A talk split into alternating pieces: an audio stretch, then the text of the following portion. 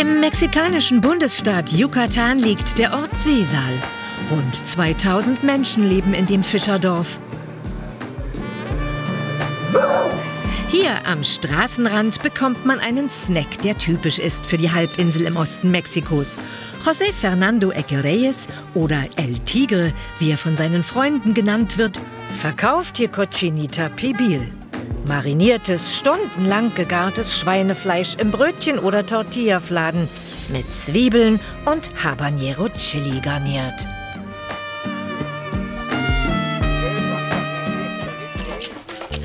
Die Zubereitung findet zuvor bei El Tigre zu Hause statt. Unverzichtbar für Farbe und Geschmack Achiote oder auch rote Erde genannt, die gemahlenen Samen des Orleanstrauchs und Bitterorange. Die schälen wir und pressen sie aus. So sieht das dann aus. Schälen, auspressen und hier abfüllen. Die Marinade besteht aus Bitterorangensaft, Essig, Salz und roter Erde. Jetzt die Marinade auf das Fleisch und ordentlich einreiben. El Tigre verwendet Schweinekeule.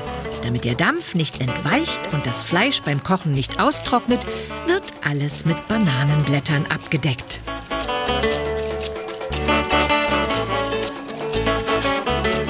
Und mehrere Stunden auf dem Holzkohlegrill gegart. Traditionell wurde Cochinita Pibil im Erdofen zubereitet.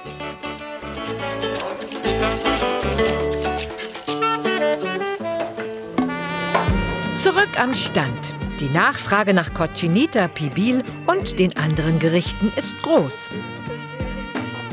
Besonders an den Wochenenden gehen die Bewohner von Sisal gerne essen.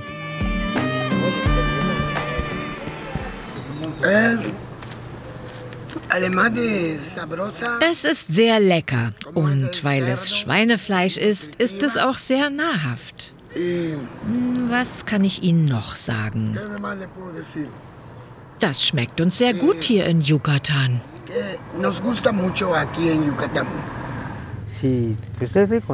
Ich bin sehr zufrieden hier. Ich habe viele Freunde. Hier, wo Sie sitzen, ist die berühmte Tratschbank. Na dann, guten Appetit!